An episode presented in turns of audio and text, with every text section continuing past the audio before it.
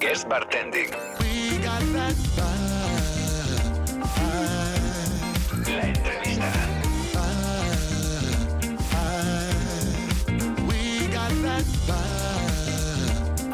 Guest Bartending. La entrevista. Detrás de ese luz de estudiante metal, gafas y vestido de negro se esconde un auténtico cerebro respetado y venerado por el mundo bartending. Un criterio que nadie se atreve a discutir. Conocido por concursos, Bobby, los test, Sweps. En The Guest Bartending hoy tenemos a Alberto Pizarro. ¿Qué tal, Alberto? ¿Cómo estás? Pues muy bien, Hugo. Halagado por esta presentación, sobre todo. bueno, ¿estás preparado? Tenemos preguntas más facilitas y luego tenemos algunas más duras.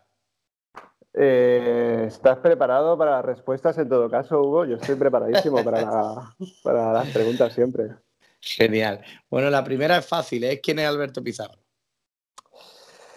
Pues, bueno, siempre es complicado definirse o, o presentarse. Yo siempre, en, bueno, siempre tiendo a, preferir que me presente la gente para saber qué, qué se han dejado y entonces complementarlo. Eh, yo soy una persona, bueno, para empezar de una manera más, más entendible, eh, soy un barman de Barcelona que, que, regenta, dirige, es el alma mater de una coctelería que se llama Bobby Gin, que en breve estaremos cumpliendo 10 años. Sí. Y, aparte de esto, pues eh, he desarrollado proyectos propios, tengo algún producto en el mercado, una ginebra y alguno más que viene en camino. Y, bueno, me dedico también a llevar la coctelería allí donde la coctelería a priori no está, ya sea en un evento, en una inauguración, en una sala de exposiciones o, o en cualquier parte. Y a una definición un poco más personal, pues soy una persona inconformista que se suele replantear todo y cuestionar absolutamente todo. Vale, Alberto, nos suena ahí un poco algo, no sé si el micro a lo mejor que se está moviendo o estás tú pintando o haciendo algo. Intenta que no se mueva, ¿vale? Se escucha ahí como un trasfondo de... No me muevo. Y si, vale. y si persiste, tengo una pista de lo que puede ser. Vale. Ok, la segunda es eh, formación y mentores, ¿vale? A ver si para indagar un poquito, porque como parece que llevas tantos años, pero supongo que hubo un momento que fue el comienzo.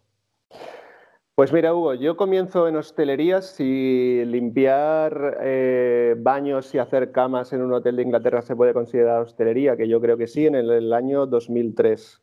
Hace ahora pues 17 años, 17, 18 años, si no calculo mal. Y, y empiezo a trabajar realmente sirviendo comida en el 2005, que es cuando me traslado a Ibiza y comienzo a hacer alguna temporada y es cuando tengo mi primera experiencia con la bebida en una terraza en la cual alguien me dice que me dedica a otra cosa porque para esto no, no sirvo. Eh, después de eso me traslado a Barcelona y ya comienzo a trabajar en una coctelería. En aquella época en las coctelerías no, no admitían ni, ni, ni por asomo que una persona sin formación y recién llegada o con muy poca experiencia estuviera defendiendo una carta de coctelería. Entró a trabajar con un gran maestro, Francisco Bretó, Paco Bretó, mm. en la coctelería, en una coctelería que ya no, que ya no viene a cuento. Y, y bueno, ahí observando eh, cómo, cómo, tanto Paco como su mujer Chus hacen los cócteles, pues me enamoro de, de esta profesión. Él es quien me da el primer curso eh, fuera, del, fuera del local y, y, a partir de ahí pues empecé a hacer un poco mi carrera. Piensa que en aquella época pues no había, no había internet o el internet, no, de, de, hecho no había internet, no podías buscar información y toda la información que te llegaba aquí en España era muy limitada, siempre traducida al castellano, casi siempre traducida al castellano y se perdía mucha información por el camino. Así que prácticamente empecé a, a copiar a la gente con la que trabajaba o a, o a aprender de ellos hasta prácticamente hasta el día de hoy. Sí que es cierto que luego me, he dedicado, como todo el mundo, a formarme por mi, cuenta, pero ha sido una formación de oficio más que de profesión, en el sentido de que yo me he formado trabajando. Claro. Genial. Bueno, eh, hay un. Siempre cuando se habla de reconocimiento, está ahí. ¿Por qué crees que tiene tanto el reconocimiento y el respeto de, del sector? Siendo un tío bastante extraño. bueno, eso, eso en estos tiempos que corren creo que es hasta positivo, que te definan como, como extraño, outsider se dice ahora, disruptivo, que, que está de moda. Sí. Eh, yo creo que si alguien quiere ser respetado en, en, nuestra profesión, lo primero que tiene que recordar es que trabajamos con personas. Yo he visto muchas veces o he escuchado muchas veces las críticas o, bueno, quejas de, un simple comercial o un repartidor o el tío que te viene a descargar los refrescos de que nos creemos gente endiosada que entran por la puerta y no, ahora no te puedo atender, vete y pero ¿cuándo te puedo ver? Ah, estoy muy ocupado, tal, no tengo. O, o no devolver una llamada o alguien realmente que, viene a trabajar, que, te está ofreciendo un producto y dice, ah, este producto no vale nada y tal. Bueno, empieza por ahí, el, respeto empieza por el, para mí por el, por el repartidor básico que te trae el pedido que acabas de pedir. Y, con el tiempo yo soy una persona que, que me he dado cuenta que soy querida, quizás, por decirlo de alguna manera, prácticamente por toda la gente con la que yo he tratado en esta industria. Luego podrán pensar que soy mejor o peor bartender o que mis mezclas son mejores o peores. Pero a nivel personal creo que va a haber poca gente o, casi ninguna que pueda poner, eh, que, pueda decir algo negativo de mi, de mi trato personal. Sí que habré sido más expresivo, más seco con unas personas, pero, pero intento siempre respetar a las personas y eso es lo más importante. Luego puedes hacer buenos cócteles y tienes que hacerlo, y, tienes que creer en, ti, defender tu, producto y tus ideas y, sobre todo saber argumentarlas. Y bueno, luego ya entraríamos en temas de, más concretos de, dar charlas o de elaborar menús, ¿no? Pero a grandes rasgos para mí sería, sería tratar a las personas de esta industria como personas, eso es básico porque te generas una, bueno, un, buen, un buen clima colaborativo que te puede, te puede servir más adelante, nunca sabemos en qué posición va a acabar cada uno. Y, luego ser cuidadoso de, aquello que dices y haces, tanto cuando vas vestido de uniforme como cuando te lo quitas. Yo he desaparecido de fiestas de bartender cuando la cosa se ha empezado a desmadrar, porque me puedo desmadrar. Para que, luego no, que luego no haya, no no haya run run. Bueno, para que luego no haya, no haya fotos mías de las que me pueda arrepentir. Yo eh, haré lo que tenga que hacer, pero cuando, cuando, cuando no haya testigos, por decirlo de alguna manera pero al final hay que, hay que entender que, todo está ahí. Vale. Eh, ¿Cómo trabaja la creatividad? ¿Vale? Porque, bueno, hablando también con Marc, la gente se cree que la creatividad, bueno, pues te levanta un día, ¿no? Suena súper poético, ¿no? De, de, pronto te levantas por la noche a las 3 de la mañana con una idea. ¿Cómo se trabaja la creatividad? ¿O cómo lo haces tú? La creatividad es una. Es ¿cómo te lo Es un concepto que en nuestra profesión está, está muy, muy metido y, todos damos charlas y, hablamos mucho de la creatividad, pero la creatividad no es, mira lo que voy a decir, no es imprescindible en nuestra profesión, ¿vale? No, no, no es imprescindible. Tú puedes ser un... Ejecutor, a lo mejor. Ejecutor, no. Tú puedes ser un grandísimo cocinero y no salirte de un recetario clásico y eres un buen cocinero. Luego está el cocinero que además de buen cocinero es creativo. Y está el pintor que es muy creativo. Dime un pintor creativo o piensa en un pintor creativo y todos pensamos muchos, pero dime un pintor realista o hiperrealista. Mm, es más complicado, no trascienden tanto. Entonces, eh, la creatividad está muy asociada para mí al deseo de trascender, no al deseo de, de, hacer buenos cócteles de por sí. No, no, no, están, no están tan relacionadas. Después de esto, que alguno dirá, bueno, vale, me parece muy bien tu reflexión, pero yo quiero ser más creativo, quiero desarrollar más la creatividad en mis cócteles, la, la, creatividad para mí parte siempre de, de, cuestionarse las cosas y de ser una persona curiosa, de, de, analizar el, bueno, de, ser curioso y, de, tener curiosidad en la vida en, en general.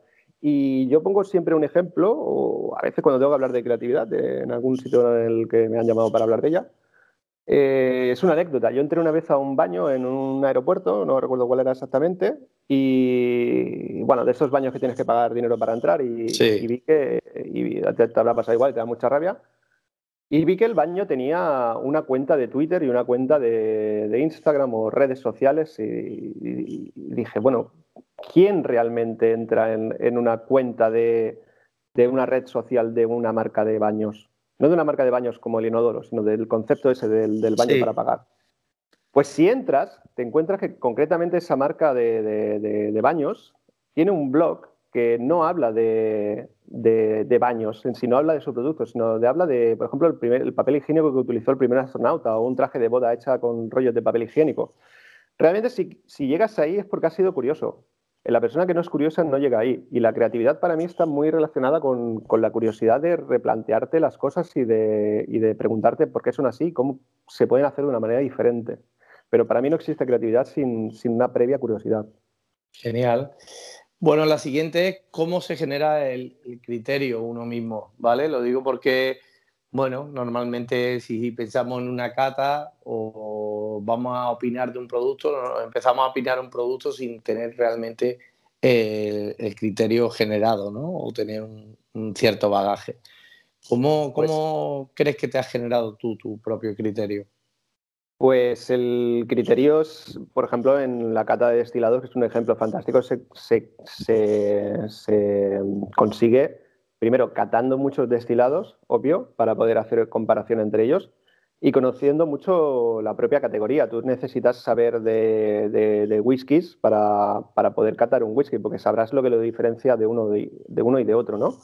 Y, si me preguntas sobre los cócteles, por ejemplo, sobre algo más, más genérico, yo creo que tienes que estar muy, muy al margen de lo que te dicen que es bueno o de lo que te dicen que es correcto o de lo que te dicen que, ahora está de moda o, que se lleva. Y eso es realmente el criterio propio, el tener tu propio gusto todo esto exige un poco de fortaleza mental, ¿vale? Te lo dice una persona que se comió dos pizzas ayer, no, no, no, para cenar, no creas que, nadie entienda que esto de fortaleza mental es, te lo está diciendo un tío que hace yoga cada día a las 5 de la mañana y tal, no, no, pero fortaleza mental para tú estar seguro de lo que, de lo que a ti te gusta es tan válido como lo que te han dicho que tiene que molar y, y, muchas veces te quedas con cara diciendo, joder, pues esto que me han dicho que era tan espectacular, a mí me parece bastante normalito o no me ha impresionado. Y te hablo de, por ejemplo, un cóctel o un bar de una lista de 50 o de 200, me da igual. dice, pues a mí no me ha gustado y no me ha gustado. Y esta otra cosa a mí me encanta y voy a ir por esa línea y la voy a defender. Y eso es, eso es el criterio propio, el no dejarte influenciar demasiado por, por, por, la opinión de los demás, por los criterios no propios, digamos. Vale, vale. Ok, eh, claves para crear tendencia. ¿vale? Que sabemos que esto es muy complicado, hay gente que la ha conseguido, desde un Luca Chinali o un Mario Becque o, no sé, otra gente que empieza a hacer cosas que luego la gente lo, sigue. ¿Qué crees que tiene que pasar para que se genere una tendencia? Eh, la palabra tendencia es muy peligrosa porque mm, eh, se suele confundir con moda, ¿vale? Eh, en el ciclo de las tendencias, las modas, las ideas, etcétera, la tendencia es muy previa a la moda. Tú no puedes. Bueno, ¿para qué quieres crear una tendencia? ¿Para, para que tu bar trascienda? ¿Para dar una charla en FIBAR este año? No. Si tú quieres crear una tendencia, piensa que eso le va a interesar a un número reducido de personas, porque todavía es una tendencia, no es una moda.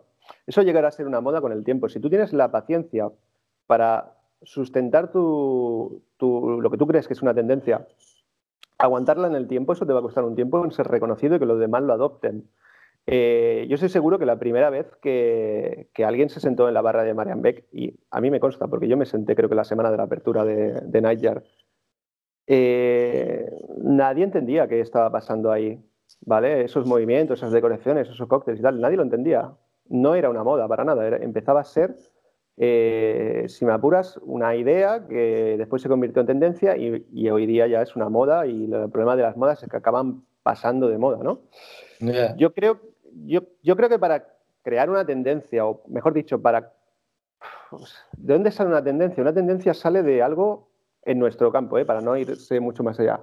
Mm. Eh, sale de algo que ya está, que ya existe, nosotros recogemos eso que ya está, esa semilla que ya está plantada en, eh, fuera de nuestro pequeño universo del mundo del bar y lo transformamos en una bebida, ¿no? La sostenibilidad, por ejemplo, como tendencia, como moda, no la hemos creado nosotros, es algo que, pues está en el debate social, que está en la actualidad y, nosotros transformamos eso en, una bebida, ¿no?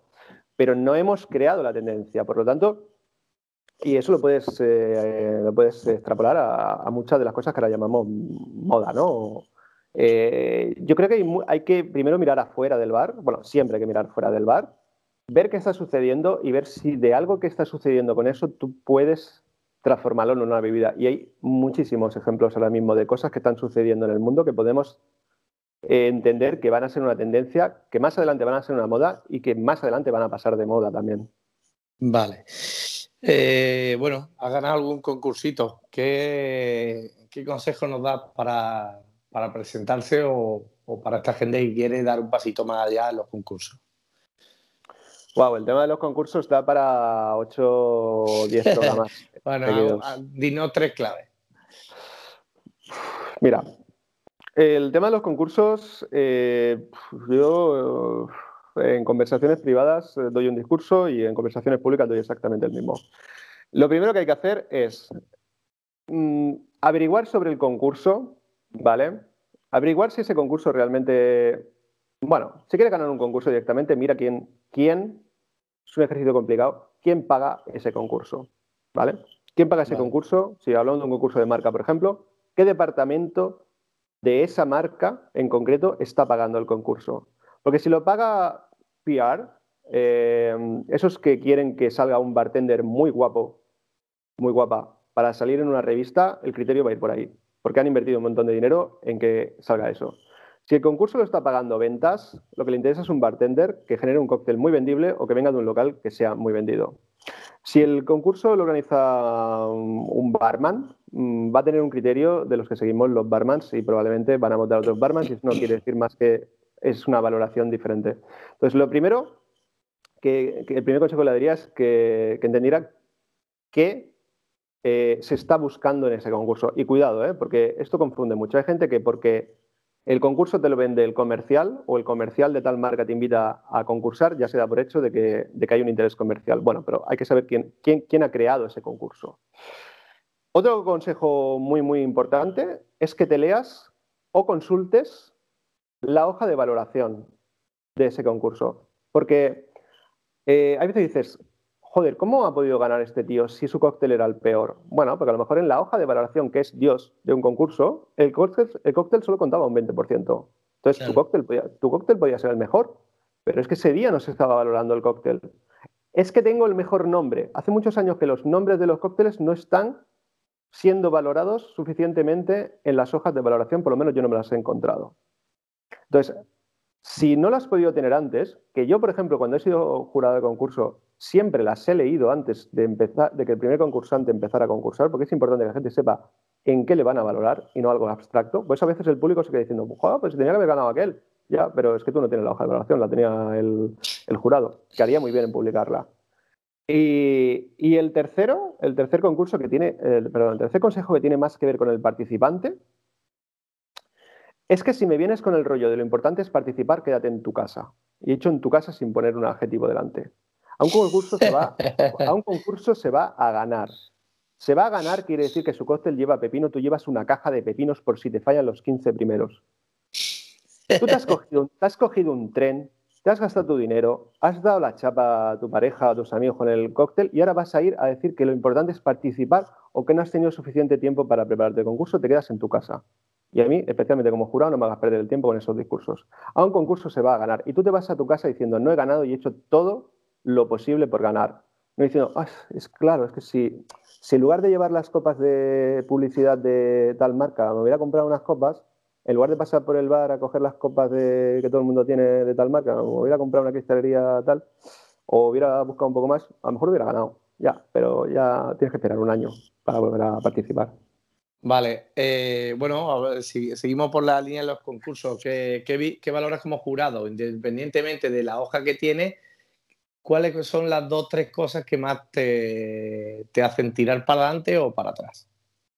Mira, la hoja de valoración es muy importante y te lo voy a explicar con un ejemplo. Hubo un año que, que fui a valorar un concurso de, una plataforma en la cual, y, esto lo voy a hilar con el segundo consejo, el concursante tenía una presentación en la cual me vendó los ojos eh, y hacía su historia, bueno, contaba una movida, eh, su presentación, eh, muy interesante, muy, muy, muy, trabajada. Y, finalmente nos presentaba un cóctel al jurado que estábamos allí, nos, nos quitaba la venda de los ojos y probábamos el cóctel, ¿vale? La verdad que el cóctel no, puedo recordar si estaba bueno o malo, no, no, no, creo que estuviera malo viniendo de la persona que venía, pero yo en técnica le puse un cero. Yo no vi la técnica. ¿Cómo voy a valorar la técnica que no he podido ver? ¿No? Esa casilla concreta de la hoja de valoración, yo no la puedo. Por lo tanto, es muy importante que sabes que si te están valorando la técnica, tú la técnica la tienes que mostrar. ¿Vale? Y eso te lo hilo con el segundo, con el segundo punto, que es que no estoy esperando una performance, ¿vale? Estoy esperando una buena ejecución de un cóctel y algo que tenga que ver con un cóctel. Ya pasó, estamos en 2021, ya, ya pasó la época de disfrazarse, de hacer un show, porque entonces acabará ganando el... Yo, yo soy muy estricto en esto como jurado, porque acabará ganando el mejor performance, no el mejor bartender. ¿vale? El que tenga más dotes escénicas, pero, pero no la persona que sea mejor bartender. Por lo tanto, hay, una, hay un punto de sentido común de que no nos desviemos demasiado que eso es un concurso de coctelería. No quiero, si me traes, eh, ya no se lleva afortunadamente, si me traes una persona para que cante una canción mientras tú estás actuando, yo la, puntuación la voy a dividir por dos, porque habéis sido dos los que habéis... No, es que... Pero eso sí. Jurado, cabrón. No, no, jurado justo. Jurado justo, Hugo. Eh, jurado justo. Jurado que luego la gente te dice, pues tío, bien, gracias que estás tú. A, a ver, eh, me lo han dicho porque, porque me da confianza, porque, porque no me despisto, porque, porque atiendo una hoja de valoración y porque lo que quiero es un cóctel, no, no tal. Porque si no, al final acabaremos enviando a las finales mundiales al que tenga, no sé, ya te digo, mejores dotes escénicas, pero no, no tal. Y, y, y, otra cosa que, que valoro como, como, jurado muchísimo, para ir a un plano más concreto, más terrenal, es que tengan las uñas limpias. Eso es básico. vale, vamos con la nueve. Eh, si tuvieras bastante presupuesto, ¿qué tipo de bar te gustaría hacer? El bar unicornio es en el que pienso cada día. Voy con la bici, tal. Bueno, se me ocurren mucho. Eh, si tuviera que abrir un bar ideal, sería un bar en el que pasasen cosas. ¿Vale? Eso es, eso sé que eso es muy abstracto, pero eh, un bar en el que esos bares en los que sabes cómo, sabes cuándo entras y no sabes qué va a pasar durante tu tiempo allí, que, puede suceder cualquier cosa eh, teniendo que, la libertad de uno acaba cuando choca con los límites del respeto del otro, pero un bar en el que pudiese llegar a sentirse incómoda la gente que no entiende que para mí un, bar es un espacio de, desconexión y de, y de libertad aparte obviamente de un sitio donde se tiene que beber estupendamente y sonar una música genial y probablemente estuviera muy salpicado por, cualquier tipo de arte ahí dentro. Vale. Eh, bueno, lo hilo también con esta pregunta, ¿no? ¿Qué proyecto o proyecto te gustaría llevar a cabo en el futuro? O sea, decir, tío, esto me falta por hacer y me molaría. O ya lo he hecho y me volvería, me gustaría volver a hacerlo. Pues mira, parece una tontería, pero me gustaría trabajar para alguien. Eh, hace mucho tiempo, en general, ¿eh? hace mucho tiempo que, soy mi propio jefe en muchas áreas. Voy desarrollando muchos productos, muchos productos, digo, perdón, muchos proyectos, pero siempre me, falta el volver a estar bajo el ala de alguien que, que diga, wow, hostia, ¿cuánto, cuánto he aprendido hoy, ¿no? Eh, y, además me, y además me han pagado para aprender, ¿sabes? Vale, ¿y se te viene a la cabeza algún nombre o no? Es que a lo mejor no es nadie de, nuestra profesión, es que a lo mejor vas cogiendo cosas de... Es que a mí me gusta mucho explorar otras, otras profesiones y rodearme... Mira, yo a mí me gusta mucho sentirme el tonto de la clase. En lugar de ser el más listo, me gusta, me gusta hacerlo. Me gusta, me gusta rodearme de, gente de, otras profesiones que sepa mucho y, siempre estoy intentando, o habitualmente siempre estoy enrolándome en cursos de cosas que no sé para, para aprender de gente que sabe más que yo. Vale, y en algún momento en alguna conversación con algún bartender has dicho, coño, este, este me hace sentir no inferior, pero sí, coño, ¿cuánto estoy aprendiendo de este tío? ¿O qué ideas más locas tiene? Pero eso pasa continuamente, Hugo. Eso, sí, Sí, sí. Hombre, yo no, no, no, puedo pretender que conozco todo de toda la serie. Yo tengo mi especialidad. Quizás si hablamos de Ginebra, pues sé más que otra persona, pero a mí una persona, por ejemplo, me habla en ese mismo campo, me habla de, de whiskies o de rones. Eh, yo escucho a, no sé, a Oriol hablar de, rones y, tengo que admitir que, sabe muchísimo más que yo que se aprende ese día, pero me pasa continuamente. Vale. Bueno, eh, ha terminado la parte seria. Eh, no sé cómo te has sentido, espero que bien, porque ahora viene la tanda de penalti. Eh, estas son preguntitas cortitas al pie, eh, sin preparar, y espero que salga indemne de, esta tanda de penalti. ¿Estás preparado? para, pillar fuera de juego, ¿no? Como dirían en el símil futbolístico. sí, sí.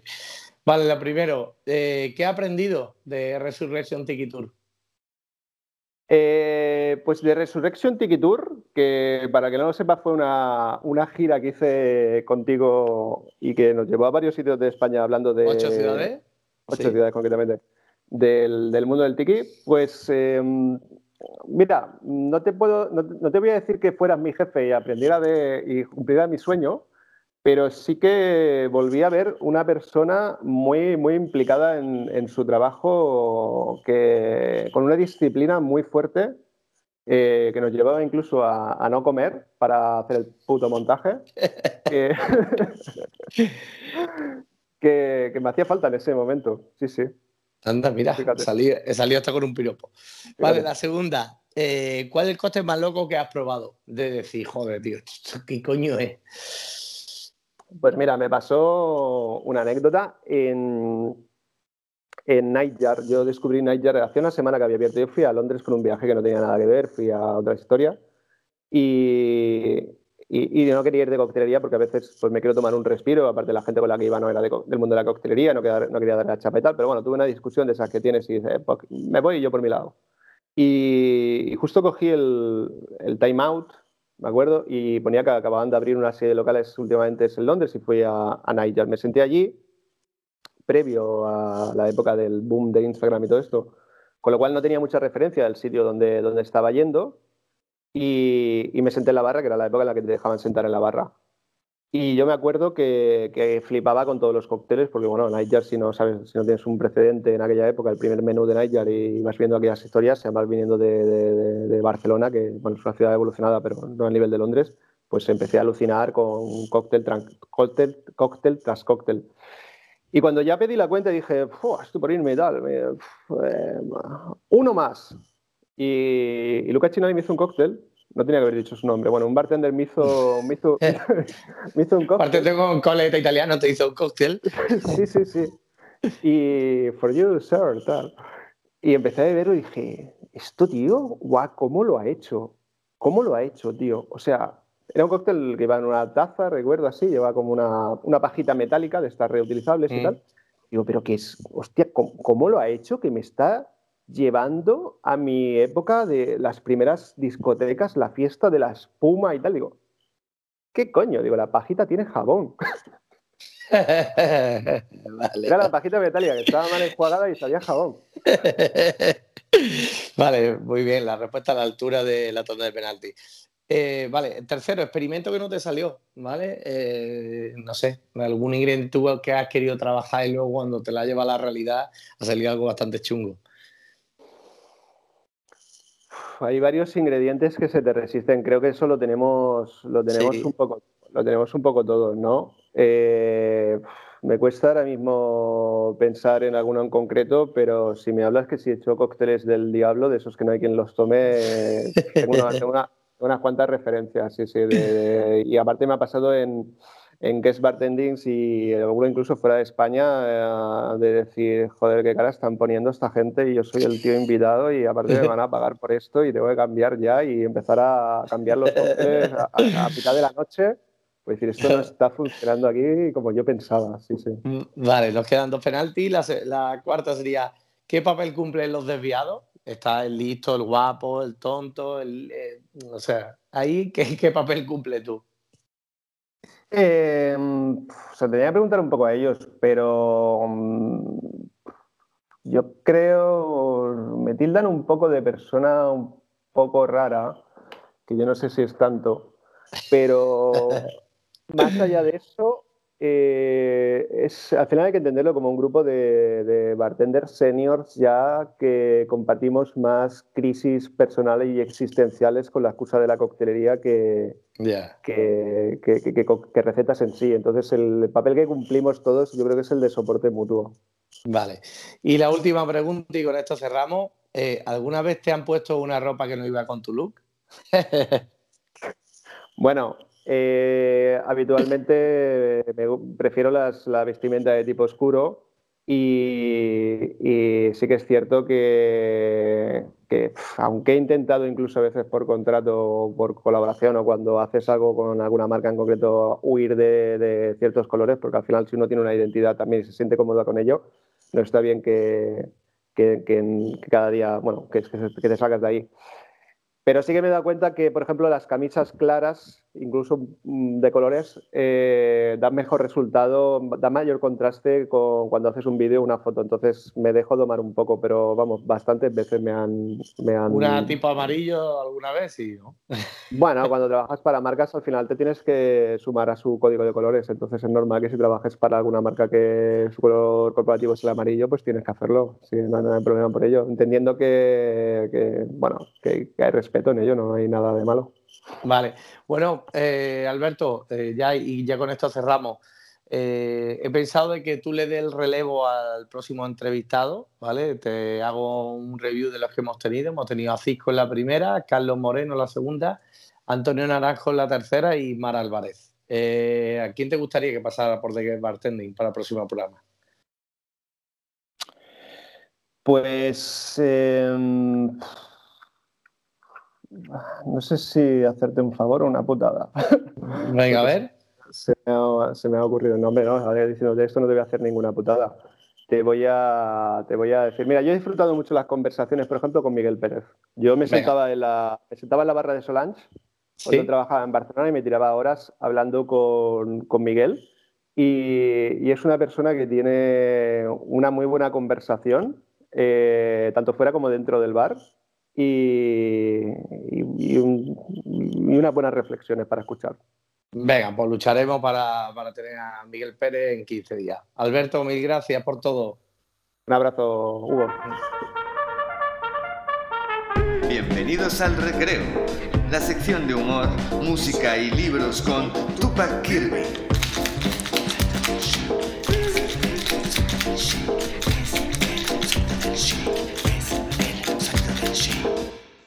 Ahora sí, Tupac. Ahora puede estar en el patio. Ahora es el recreo, pero es que está siempre en el patio, macho.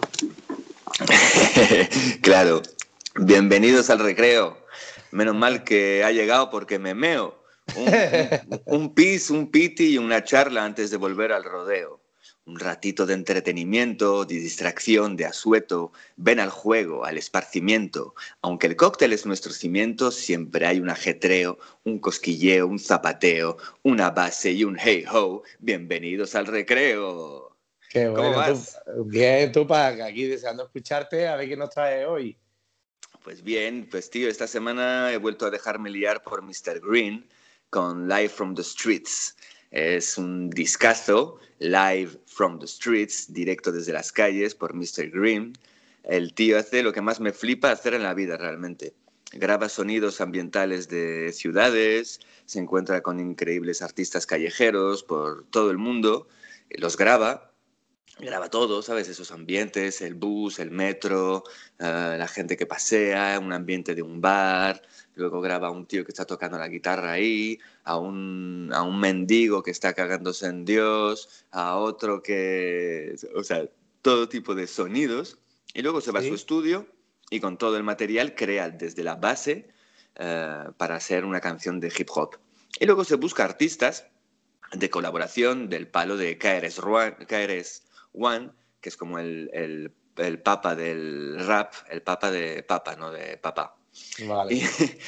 Y, luego ya lo junta todo y salen temazos. El secreto está en la mezcla y en ese disco queda muy, muy claro ese concepto.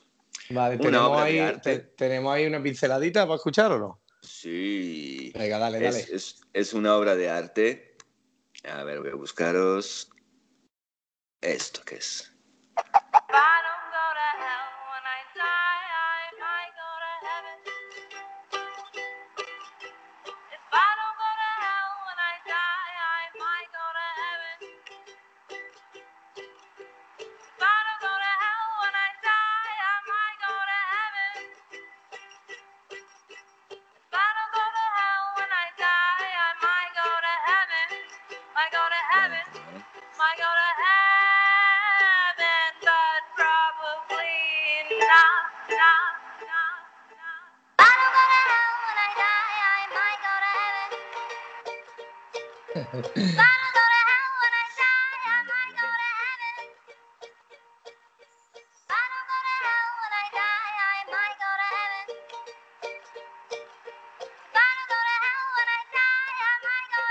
Probablemente Tupac, esta mujer que estaría cantando en la calle a lo mejor. Vale. Entonces esta mujer está en la calle, la primera parte que hemos oído es la original, luego les amplía, le sube la velocidad, le mete una base, uh, bajo, un sonido ambiente que ha pillado de Amsterdam, dice qué pasa y,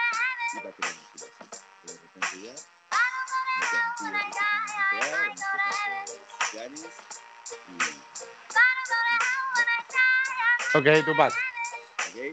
¡Yuhu! Perfecto. Live from the streets, musiquita guay para tener en el bar. Venga, Y ¿qué- de libros, y de libro que tenemos, bueno, creo que muchos tenemos ese libro porque es una otra Biblia del bar, pero para quien no, lo recomiendo una vez más, Sponge de David Wondrich.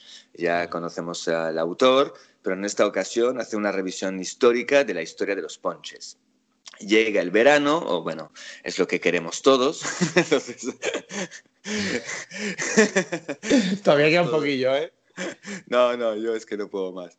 Entonces llega el verano, ya está. No es the winter is coming, es the summer is coming. The summer is coming para quedarse. Como yo me voy a ir para Sanlúcar, voy al verano para que se quede ya para todo el año. Durante Vale. no sabemos cuántos años. Entonces, todos esperamos poder volver a compartir con más gente nuestras bebidas favoritas, ¿no?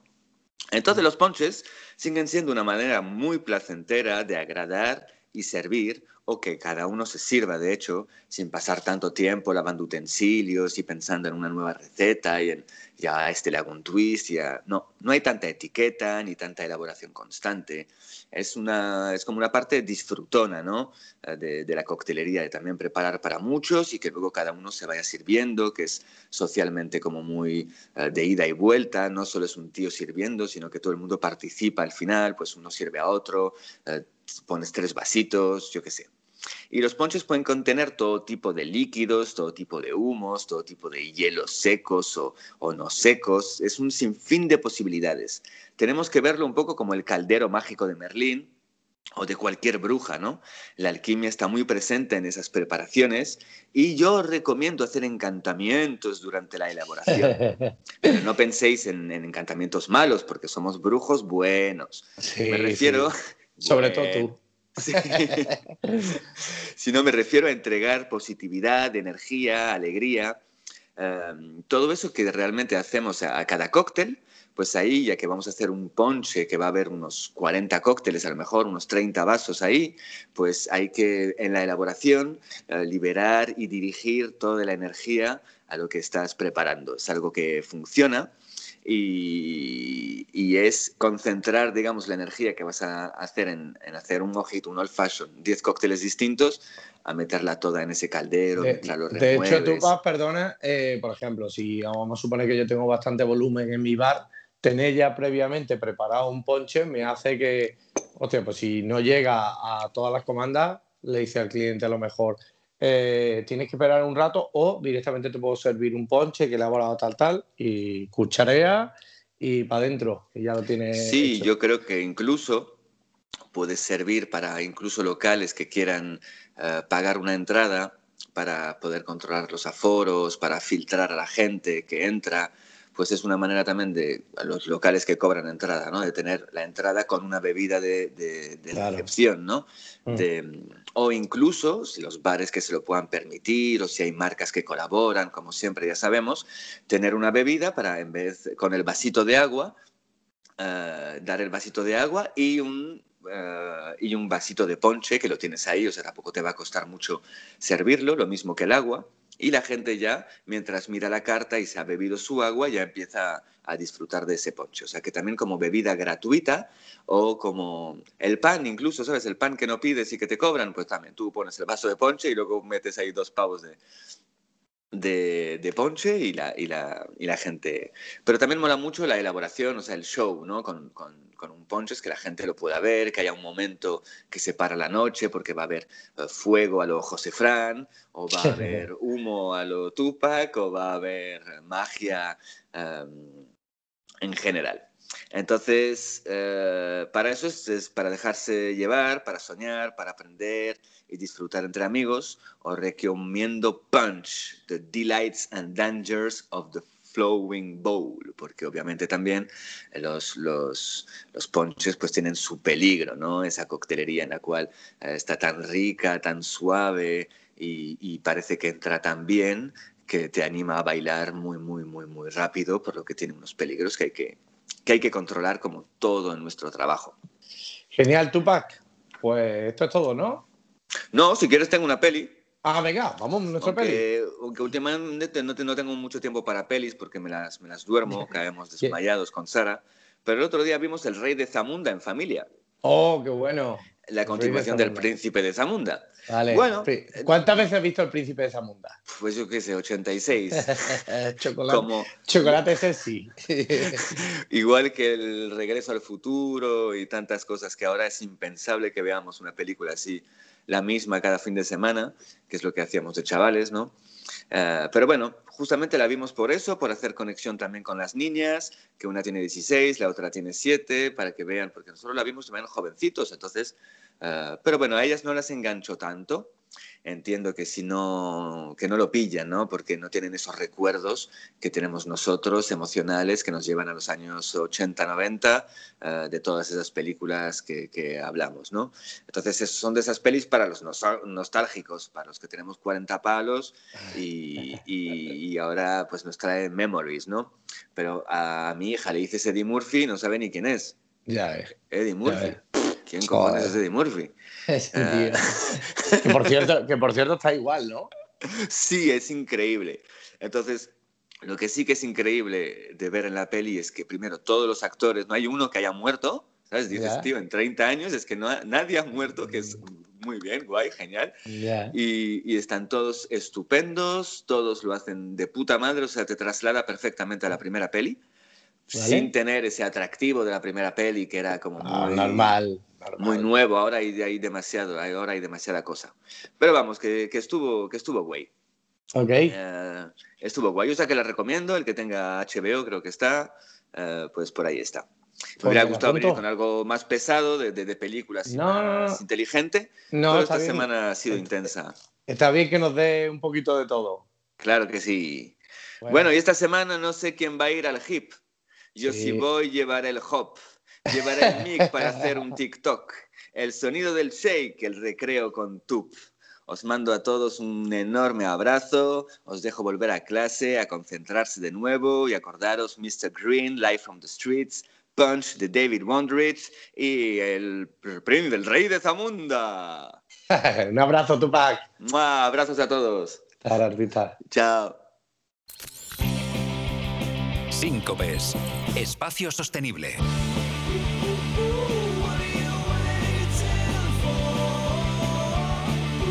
Síncopes. Espacio sostenible. Con George Restrepo. Y entramos en el momento sostenible donde ahí nos espera mi amigo George Restrepo. ¿Qué tal, George? ¿Cómo estás? Hola Hugo, ¿qué tal? ¿Cómo estás? Muy bien, bueno, ya sabes, muy activo con muchas cositas, pero deseando escuchar qué, qué nos va a contar hoy. Bueno, a ver, a ver. Estaba aquí con una calculadora solar, por supuesto, haciendo unas cuentas. Ya les voy a compartir un poquito de qué va todo. Pero bueno, eh, tengo un tema, pero antes eh, eh, quiero compartirles un, bueno, para mí un gran descubrimiento que me trajo muy buenos recuerdos de, de un profesor de química que tuve. Yo era muy, muy, muy vago. ¿Cómo se dice aquí? El que era el, el típico... eh, yo siempre estaba haciendo, bueno, la, ¿cómo se dice? La, la trampilla.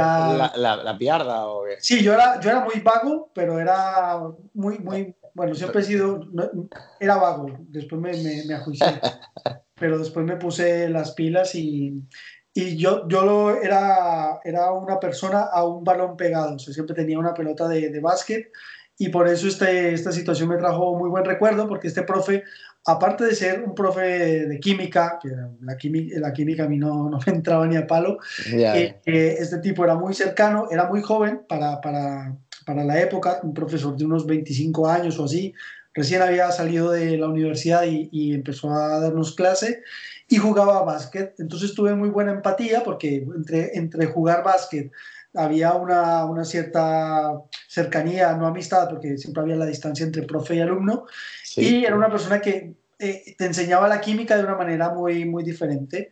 Y Pacho, el gran Pacho, eh, tuve varios, varias prácticas de laboratorio con él y una particularmente fue como la que me, me, me, sembró una, algo que me quedó para toda la vida, ¿no? Y es cuando te das cuenta que, que el problema eh, lo resuelves con, con, el mismo problema. Y esto es básicamente algo tan, tan metafórico que se puede aplicar de forma literal y es que el hecho de convertir el aceite vegetal en, jabón, en jabón.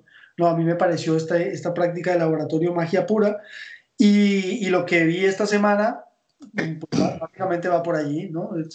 Eh, ¿Ibas a decir algo? No, no, no. Ah, estás respirando, ¿no? Sí, sí, no, vamos a entrar un poco de, todo. No te duermas, ¿eh? Mira, nada, básicamente lo que la noticia es eh, que existe una, una, empresa aquí en España que se llama Souji, se escribe Souji, ¿Sí? y han creado eh, un líquido a base de minerales y vegetales que al mezclarse en las proporciones correctas eh, con, con aceite usado de cocina, se agita un minuto, se transforma en un limpiador y detergente con 96% menos contaminación que lo que sería un detergente común. ¿En qué cambia esto? Pues que obviamente esta idea de hacer eh, jabón casero existe, pero eh, particularmente dos cosas. Uno, no necesita calentarse la mezcla y dos, no utiliza sosa cáustica, que es un elemento corrosivo importante. Entonces esta gente, esta, estos dos eh, emprendedores lograron, bueno, se llaman Catalina Trujillo y Sergio Fernández, eh, lograron pues hacer una mezcla que, que, de una forma muy práctica, muy fácil, te, te permite el, lo, que se, lo que llamamos nosotros el zero waste en toda regla. Coges el, aceite de tu, la cocina de tu local, de tu restaurante o incluso de casa, y lo mezclas con esto y obtienes un detergente pues eh, que tiene olor agradable, que tiene cremosidad, que es, eh, o sea, de casi como un detergente que hubieses comprado en el súper. Entonces esto nos resuelve un tema pues que, que, venimos hablando y es qué hacemos con los residuos, ¿no? ¿Qué hacemos con los residuos por, pues de, de, casa o de, o de nuestro local? Esta pareja de emprendedores, Catalina Trujillo y Sergio Fernández, desde el 2015 eh, han estado investigando en cómo reaprovechar eficazmente el desperdicio de aceite y a mí me pareció un puntazo. Quería mm. comentarlo. Ok. ¿Qué tenemos más por ahí? Dame un segundo que aquí estaba sonando una alarmita, la he quitado. ¿Vale? Pero a lo que venía a hablar hoy es, eh, lo que te decía lo de la calculadora es, eh, estaba calculando mi huella de carbono. Resulta que la huella de, la carbono... Huella de carbono ¿qué? La huella de carbono es esto, es un indicador ambiental que refleja la, la totalidad de gases de efecto invernadero que son emitidos pues, por efecto directo o indirecto. Es decir, todo proceso humano implica emisiones, todo proceso industrial implica emisiones. O sea, incluso eh, eh, eh, he leído y he escuchado que pelar una patata genera emisiones. La patata ha llegado a ti y el desperdicio de esa patata también genera emisiones. La reutilizas, la, le das un segundo uso, la pones para, para generar eh, compostaje o la tiras a la basura. Entonces, o sea, casi que el más mínimo, la, la más mínima acción genera, genera pues una huella, ¿no? Y de eso se trata. ¿Cuál es eh, la intención de todo esto? Pues si conocemos cuál es la huella de carbono de, que generamos, tanto en nuestra vida cotidiana como podemos llevarla al cuánto genera nuestro, nuestra actividad, nuestro local, nuestro negocio, eh, pues obviamente el objetivo es, por un lado, reducir, por otro, mitigar y en últimas, compensar. Es decir, reduces hasta, hasta que por tu existencia tengas la mínima huella posible, la mitigas es, eh, tomas, eh, haces cambios y ajustas y compensas, pues simplemente es, mm, te da pereza, no quieres o no puedes porque tu, tu, infraestructura o porque lo que tú haces no, no te lo permite, pues compensas es, pagas o generas eh, que otra persona lo haga por ti, ¿no? Y esto, esto, va a nivel institucional, pues eh, los países europeos eh, generalmente siempre tienen, tienen apoyan pues acciones que se hacen en, en, otros países, ¿no? En Sudáfrica, en Latinoamérica, etcétera. Entonces, bueno, la, la, huella de carbono mide, mide en masa de dióxido de carbono, generalmente terminas dando como resultado toneladas. Y un ejemplo para que lo entendamos eh, y un poquito pues para, para no sé, para, para, que los oyentes eh, también vamos a invitarlos a que nos, a que nos compartan su, su resultado. Pero un poco el planteamiento es, imagínate eh, cuál sería la huella de carbono generada por, por, una lima, una tonelada de limas o un manojo de un, kilo de limas. La lima, para, estamos en España, la lima generalmente viene de México, entonces aquí sería un poco una reflexión, ¿no?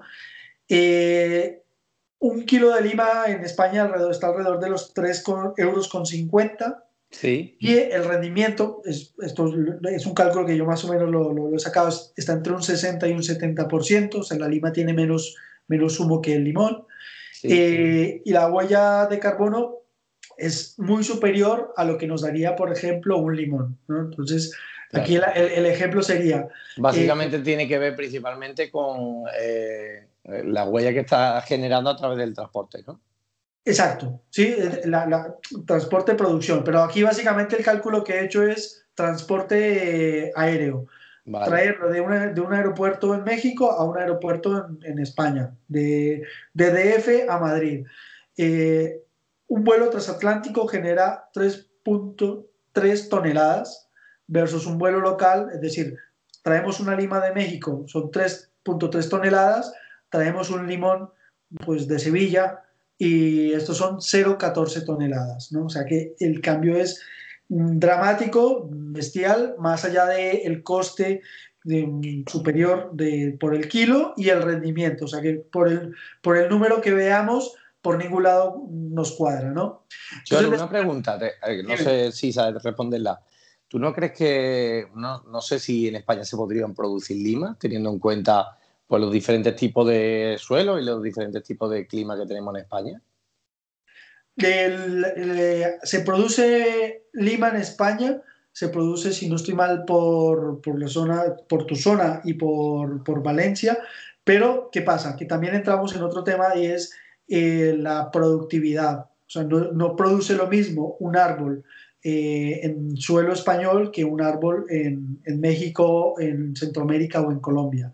Entonces, eh, no les compensa eh, tener árboles poco productivos como eh, importarlos de, de, fuera. Pero sí, sí se produce, pero mínimamente.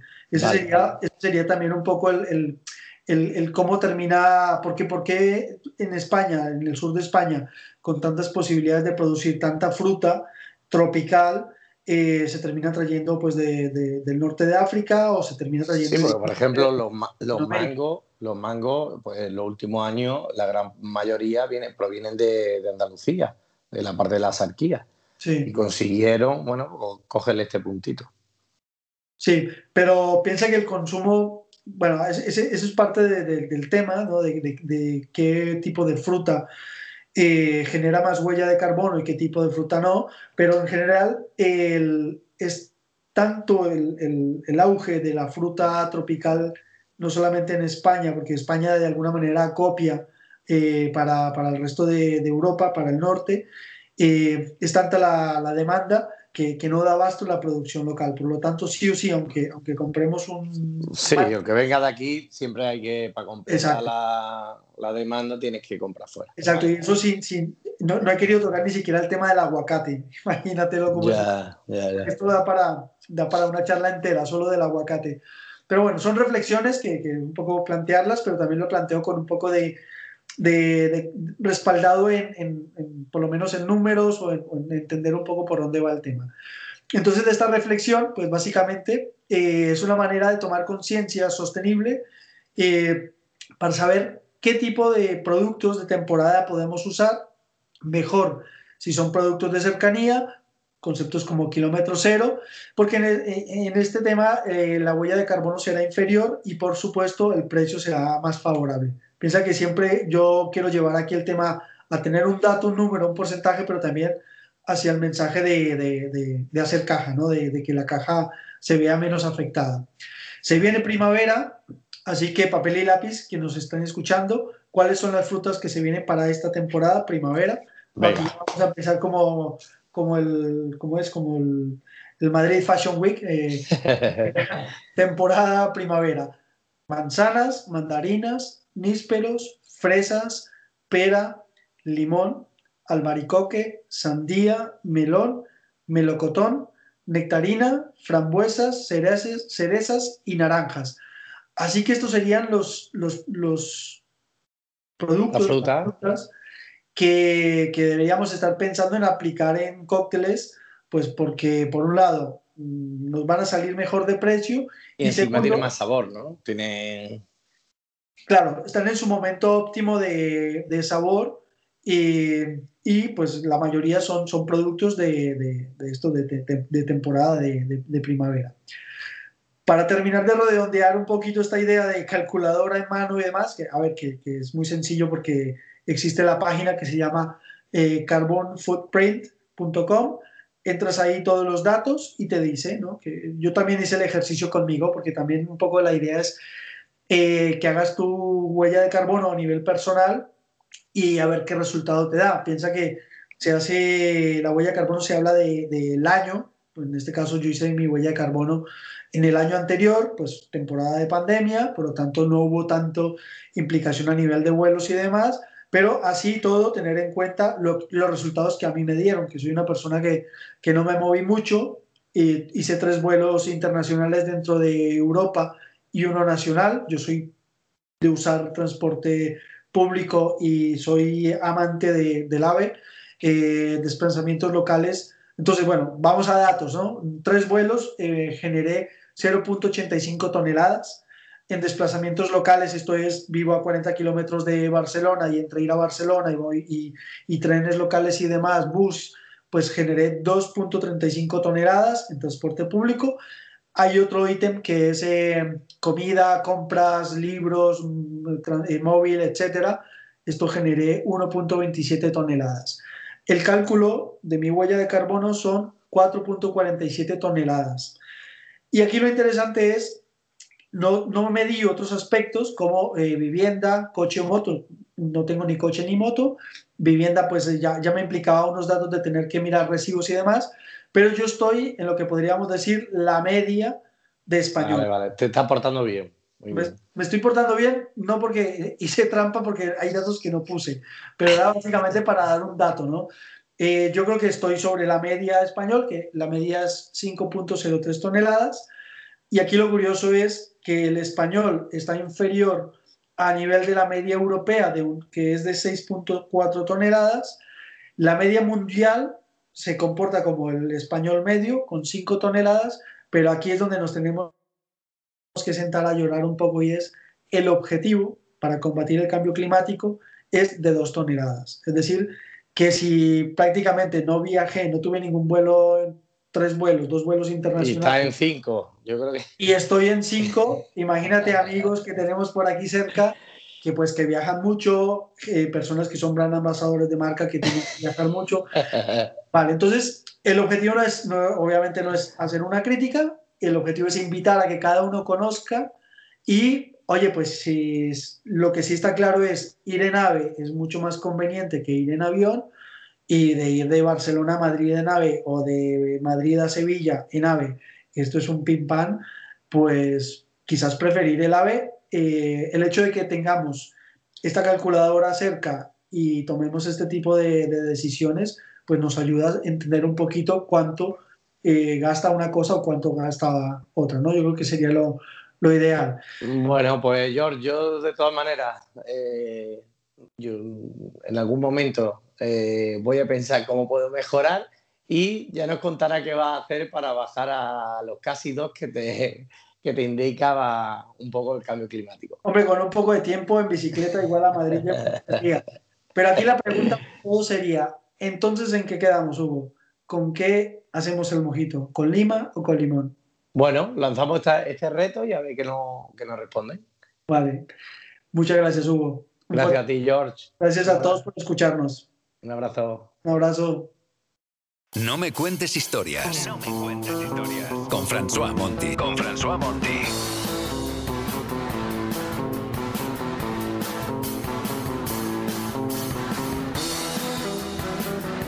No me cuentes historias. Con François Monti.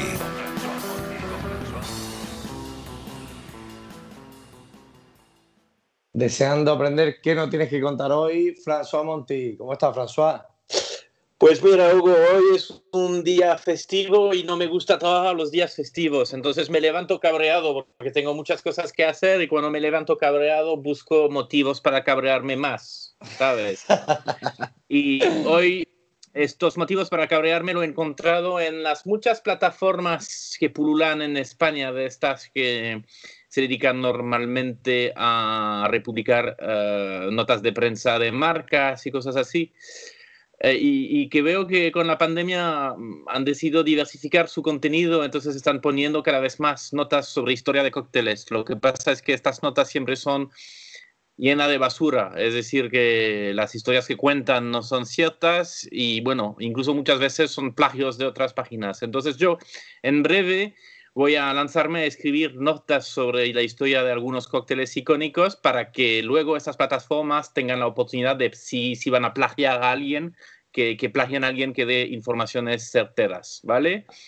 Ahí eh, pondrá como titular, estas son las historias verdaderas de, estos cócteles. Sí, plágiame por favor, ¿vale? Qué bueno. Y una de las cosas que a mí me llamó la atención, pues es lo de siempre, es la historia del Dry Martini. ¿Tú qué sabes de la historia del Dry Martini? Pues mira, sinceramente no tengo ni idea. Ni, ni la menor idea, ni, ni, ni... Sí, bueno, yo igual no sé si tiene relación de... Bueno, pues esto es anterior a J. Bond. Sé que con J. Bond ha habido muchas movidas con el Dry Martini, pero, pero más con sus versiones que con el propio Dry. Muy bien, o sea que tú no estás demasiado contaminado por las tonterías que serían por allí. Muy bien, Hugo. Felicidades. pues mira, cuéntanos. El, caso del Martini es que es interesante porque muchas veces la gente dice, bueno, el Martini se inventa en la ciudad de Martínez, por allí se llama primero Martínez y luego pasa a llamarse Martini y es un barman que lo inventa para un minero y no sé qué, no sé cuánto, ¿vale? A ver, lo interesante del martini es primero que no sabemos quién lo inventa, no sabemos dónde se inventa y sobre todo es una buena, un buen ejemplo de lo que llamo la deriva. Es decir, que los cócteles muchas veces derivan de uno a otro hasta coger la forma que conocemos hoy en día. ¿Su padre es el Martínez? Sí, ¿no? No, pues no, precisamente no. Yo también he creído esto durante muchísimo tiempo, pero parece que el Martínez es un accidente de la historia que llamemos un cóctel el Martínez. Es alguien que lo ha escrito mal, porque este cóctel siempre se ha llamado el Martini, ¿vale? Lo que pasa es que en algún momento este Martini era un cóctel con, con vermut dulce. Tú conoces la receta del Martínez, ¿verdad? Sí, sí, sí. Lleva vermut rojo y, ginebra, ¿no? Sí, vermut rojo, ginebra Old Tom, un poco de licor mm. como marasquino, algunos bitters y tal, e incluso una cucharadita de, de sirope simple. Es bastante dulzón, imagínate, o sea, vermut dulce, más dulce con el licor, más dulce con el azúcar. sí. Y eso es el primer martini, aunque lo llamemos hoy en día martini, siempre se ha llamado martini porque el martini nace como un cóctel dulce, ¿vale? Pues poco a poco los bartenders que se van sucediendo preparando este trago, pues también están en diálogo constante con los clientes y a los clientes, pues sabes, tú sabes que las modas cambian, ¿no? Y bueno, pues poco a poco va desapareciendo el azúcar, luego va desapareciendo el licor, porque no hace falta tanto azúcar, y entonces estamos en una forma concentrada, que será de vermut dulce, de algo, algo de bitter y, y de ginebra. Y luego, pues claro, lo que pasa es que cada, cada vez el paladar de, los consumidores se hace más seco y, llega al mercado estadounidense eh, el vermouth dry. Mm. Eh, y claro, pues poco a poco vemos la llegada de, tipo de martinis que se hacen con, con, este vermouth dry, entonces hay un lugar como el vermouth dulce. Vale. En lugar del vermouth dulce, que es cuando, cuando de repente empiezan a hablar de dry martini para, para, para hacer la diferencia el otro martini. el preparado con vermouth seco y, y, el martini de toda la vida que se preparaba con, con vermouth dulce. ¿A qué iba con esto? Pues que muchas veces los cócteles que hoy tomamos como clásicos, pues siempre tenemos esta tendencia de buscarle una autoría, ¿no? ¿Quién lo ha inventado? ¿Dónde se inventó? ¿En qué bares?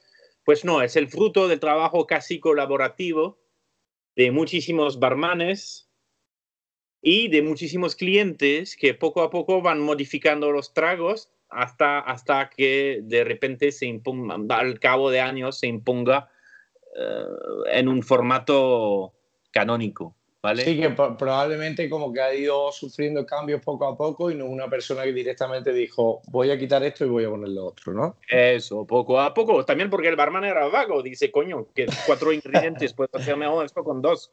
Tú sabes, es muy vagos los que trabajan detrás de la barra, ¿no? ¿Y la aceituna, tú de dónde crees que viene esto, François? Bueno, la aceituna aparece en, en, como decoración en muchos cócteles, no solo los martinis, a finales del siglo XIX, incluso hay algunos que lo ponen en el Manhattan, fíjate. Sí. Y, y, se codifica en eh, aceituna en los tragos secos y, y, cereza en los dulces un poco más tarde, a principios del siglo XX no, hay, no, hay más, no hay más historia que sin, sin, embargo, ya se quedó solo en el, en el Dry Martini, ¿no? claro, bueno, sí. Aunque yo he visto gente que hacía cosas muy interesantes, como por ejemplo hacer una, una aceituna con un tipo de salmuera especial que lo haga un poco más dulce para poder ponerlo en un Martínez ¿eh? o, o en un Manhattan, que eso puede ser bastante divertido. Genial. Pues, François, eh, hemos aprendido mucho. Yo ya podré contarle esto en mis barras, aunque probablemente le añada parte de mi repertorio. Claro, seguramente incluso te habrás olvidado parte de la conversación, entonces si eras a ver una de estas plataformas y verás la chorrada que ponen allí y la acabarás utilizando. Eso es mi cruz, Hugo, eso es mi cruz. Pero bueno, tu espacio en este podcast igual lo cambiamos poco a poco.